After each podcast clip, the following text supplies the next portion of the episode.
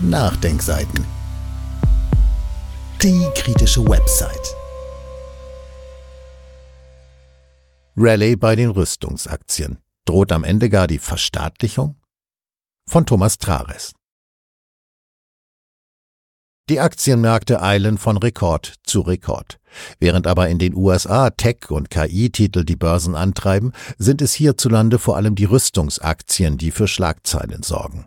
Angefeuert werden diese von den immer stärker steigenden Militärausgaben. Bereits in diesem Jahr wird Deutschland erstmals nach drei Jahrzehnten das NATO-Ziel erreichen, zwei Prozent des Bruttoinlandsprodukts für Verteidigung auszugeben.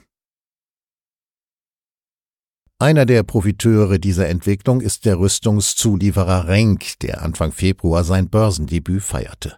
Es war der erste Börsengang an der Frankfurter Börse in diesem Jahr überhaupt.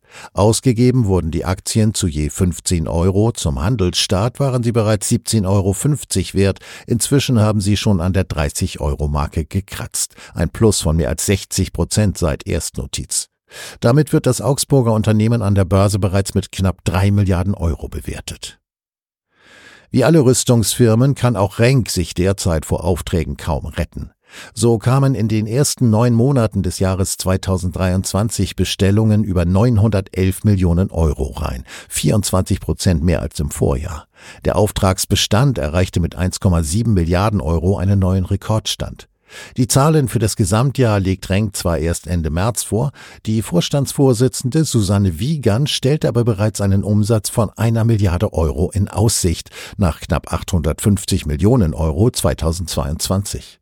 Rund 70 Prozent der Konzernerlöse entfallen auf Rüstungsgüter, insbesondere auf Getriebe für Panzer und Marineschiffe. Im zivilen Bereich stellt Renk vor allem Getriebe für Kompressoren her.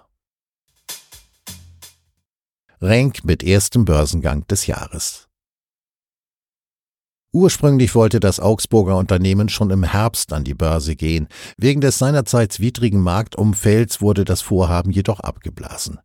Dass der Börsengang nun doch gelungen ist, liegt auch daran, dass Renk vorab zwei Investoren gefunden hat, die einen beträchtlichen Teil der Aktien aufkauften. Dies waren die vor allem in Rüstungswerte engagierte US-Fondsgesellschaft Wellington Management, die mit 50 Millionen Euro eingestiegen ist, sowie der deutsch-französische Panzerhersteller KNDS, ein Großkunde von Renk, der 100 Millionen Euro investiert hat. Der Erlös aus dem Börsengang von 450 Millionen Euro ging allerdings nicht an Renk, sondern an den britischen Finanzinvestor Triton. Dieser hatte Rent vor gut drei Jahren dem Volkswagen-Konzern abgekauft und nun an die Börse gebracht. Bei Rheinmetall geht es Schlag auf Schlag. Ein weiterer Profiteur der aktuellen Rüstungsaktien-Rallye ist Rheinmetall. Der Kurs des größten deutschen Rüstungskonzerns hat sich seit der im Februar 2022 ausgerufenen Zeitenwende fast vervierfacht. Mit einem Plus von 54 Prozent war die Aktie im vergangenen Jahr sogar der Top-Performer im DAX. Auch Rheinmetall wird mit Aufträgen geradezu überschüttet. So lag der Auftragsbestand nach den ersten neun Monaten 2023 bei 36,5 Milliarden Euro. Dies ist rund das Fünffache des gesamten Jahresumsatzes, ein extrem hoher Wert, der auf eine rasant wachsende Nachfrage hindeutet. Entsprechend hat Rheinmetall bereits für 2026 Erlöse von 13 Milliarden bis 14 Milliarden Euro in Aussicht gestellt. 2023 sollen es rund 7,5 Milliarden Euro gewesen sein, offizielle Zahlen liegen noch nicht vor. Dass es bei Rheinmetall gerade Schlag auf Schlag geht, zeigen drei Beispiele aus den vergangenen Wochen. So ist Mitte Februar, begleitet von einem enormen Medienrummel und im Beisein von Bundeskanzler Olaf Scholz und Verteidigungsminister Boris Pistorius, der Spatenstich für die neue Munitionsfabrik im niedersächsischen Unterlüß erfolgt. Insgesamt 200.000 Schuss Artilleriemunition will Rheinmetall dort im Jahr herstellen. Darüber hinaus hat Rheinmetall Anfang des Monats eine Mehrheitsbeteiligung an dem rumänischen Fahrzeugbauer Automecania Medias erworben, einem Produzenten von Spezialfahrzeugen, Lkw-Aufbauten und Anhängern, die sowohl zivil als auch militärisch genutzt werden können. Und nicht zuletzt ist Ende Januar der Startschuss für das Luftverteidigungssystem Nah- und Nächstbereichsschutz LVS NNBS gefallen, an dessen Entwicklung Rheinmetall ebenfalls beteiligt ist.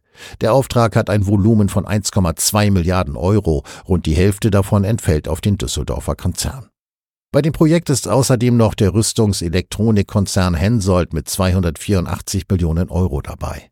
In das Vorhaben bringt das Unternehmen aus dem bayerischen Taufkirchen seine Expertise und einsatzerprobte Produkte wie Radare zur Luftraumüberwachung und zur Identifizierung von Militärgerät ein, wie es hieß.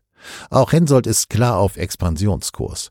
So sind die Bayern gerade dabei, den kleineren Konkurrenten ESG Elektronik System und Logistik GmbH mit Sitz in München zu übernehmen.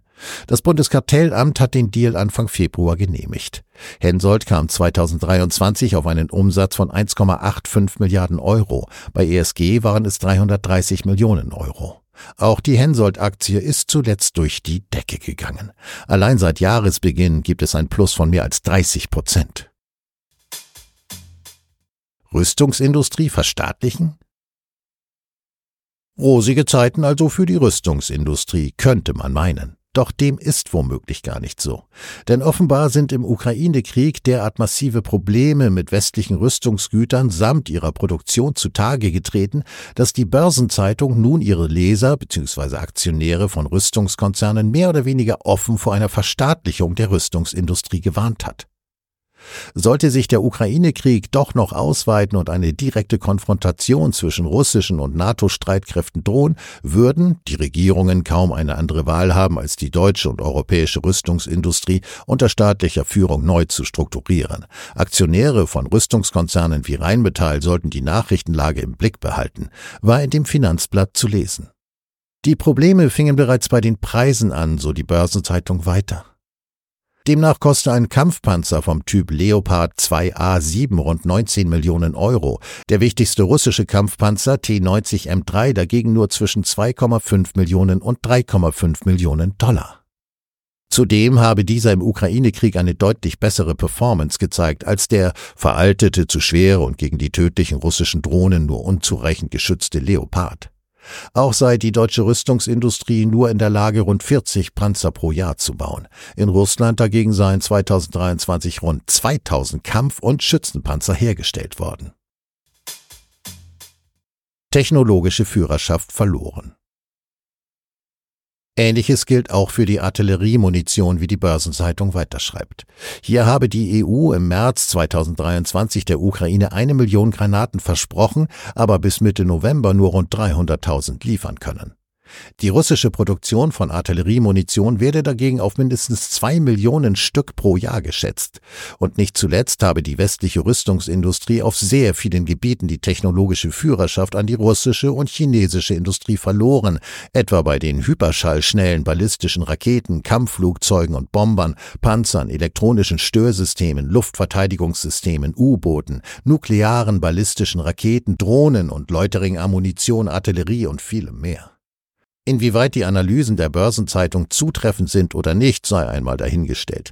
Denn das eigentlich Bedenkliche an der ganzen Entwicklung ist noch nicht einmal die vermeintliche oder tatsächliche Rückständigkeit der hiesigen Rüstungsindustrie, sondern die Tatsache, dass all diese Analysen, Artikel, Berichte und Kommentare auch zeigen, auf welch schiefer Bahn sich die Diskussion inzwischen befindet. So hat das Denken in militärischen Kategorien schon eine Eigenlogik, ja eine Eigendynamik angenommen. Von Friedenslösungen oder Friedensverhandlungen ist schon gar keine Rede mehr.